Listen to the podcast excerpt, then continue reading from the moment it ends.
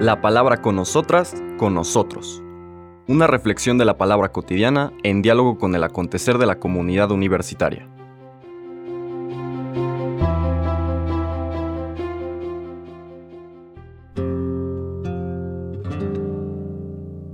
Hola, buenos días.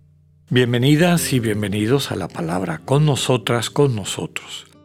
Hoy miércoles 16 de noviembre de la 33 semana del tiempo ordinario, la lectura del Evangelio de Lucas nos lleva a los siguientes versículos del capítulo 19, son del 11 al 28, que nos presentan un ejemplo interesante de esta reconversión de los dichos y hechos del Señor Jesús para atender, para transmitir el mensaje específico que el evangelista quiere. ¿Por qué les digo esto?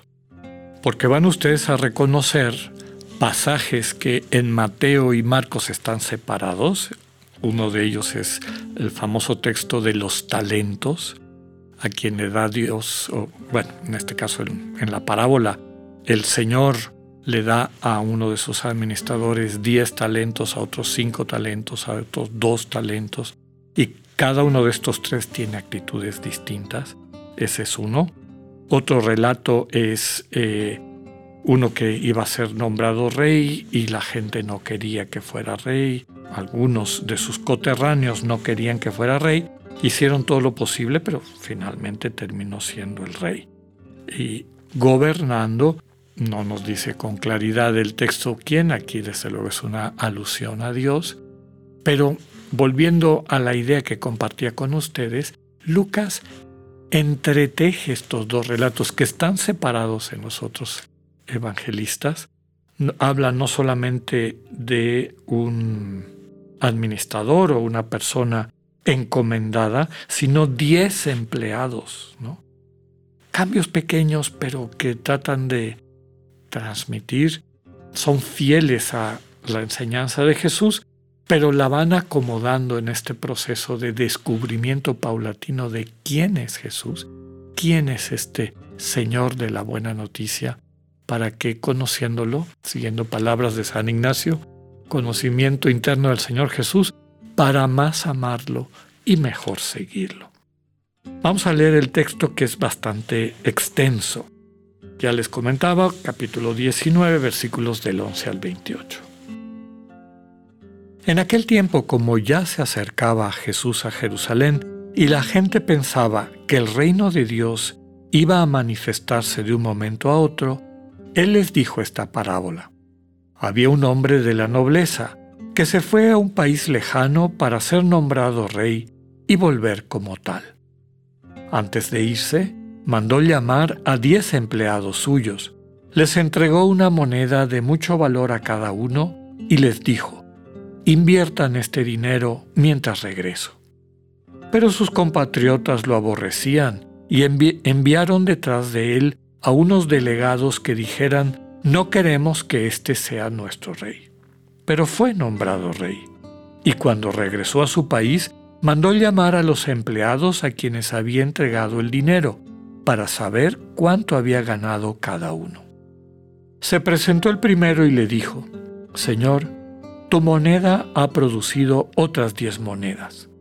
Él le contestó, Muy bien, eres un buen empleado. Puesto que has sido fiel en una cosa pequeña, serás gobernador de diez ciudades. Se presentó el segundo y le dijo, Señor, tu moneda ha producido otras cinco monedas. Y el Señor le respondió, Tú serás gobernador de cinco ciudades.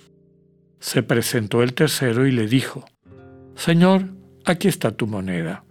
La he tenido guardada en un pañuelo, pues te tuve miedo, porque eres un hombre exigente, que reclama lo que no ha invertido y cosecha lo que no ha sembrado.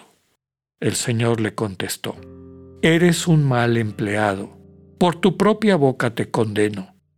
Tú sabías que yo soy un hombre exigente, que reclamo lo que no ha invertido y que cosecho lo que no he sembrado. ¿Por qué pues no pusiste mi dinero en el banco para que yo al volver lo hubiera recobrado con intereses? Después les dijo a los presentes, quítenle a éste la moneda y dénsela al que tiene diez. Le respondieron, Señor, ya tiene diez monedas. Él les dijo, les aseguro que a todo el que tenga se le dará con abundancia, y al que no tenga, aun lo que tiene, se le quitará. En cuanto a mis enemigos que no querían tenerme como rey, tráiganlos aquí y mátenlos en mi presencia. Dicho esto, Jesús prosiguió su camino hacia Jerusalén al frente de sus discípulos. Palabra del Señor.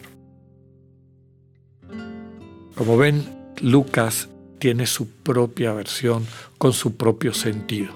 Llama la atención que al inicio habla de 10 empleados, pero luego nada más nos cuenta la historia de tres, que es el original, ¿verdad? En Mateo y en, en Marcos pues son tres desde el inicio y con los tres interactúa el Señor.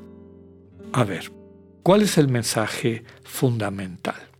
¿En qué consisten estas monedas o estos talentos?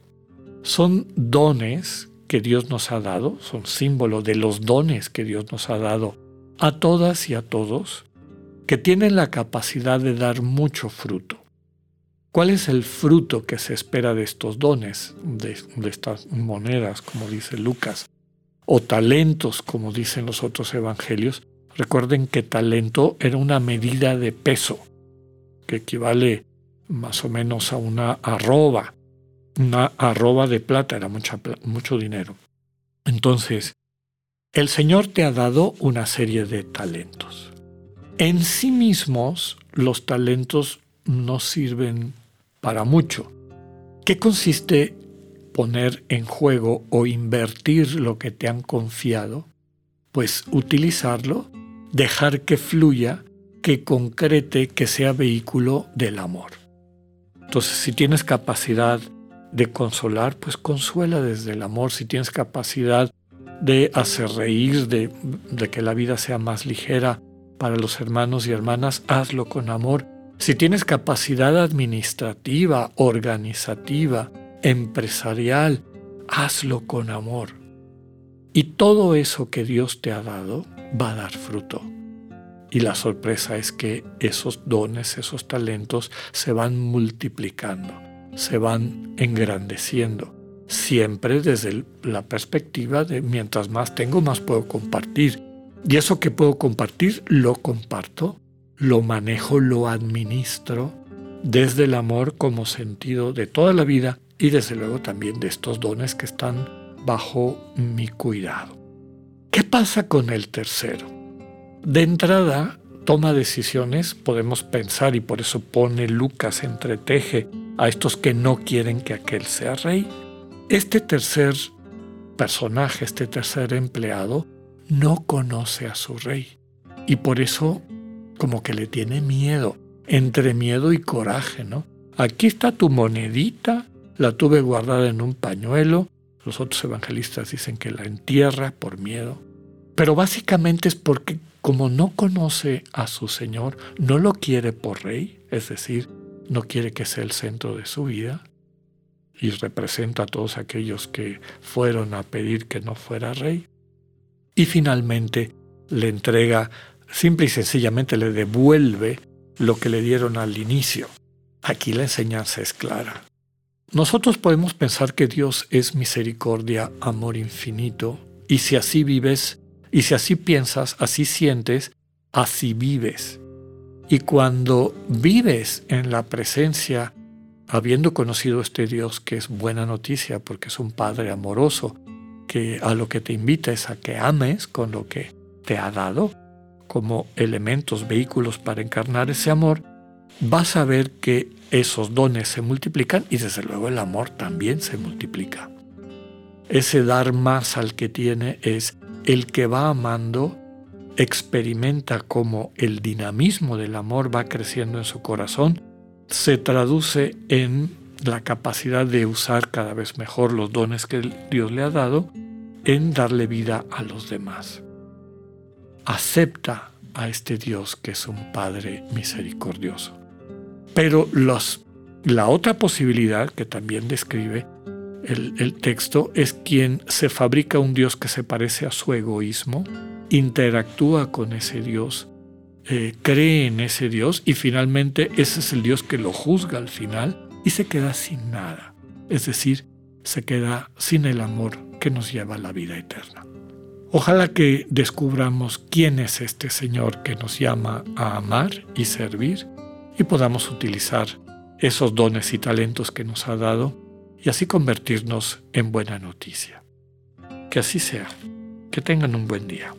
Dios con ustedes.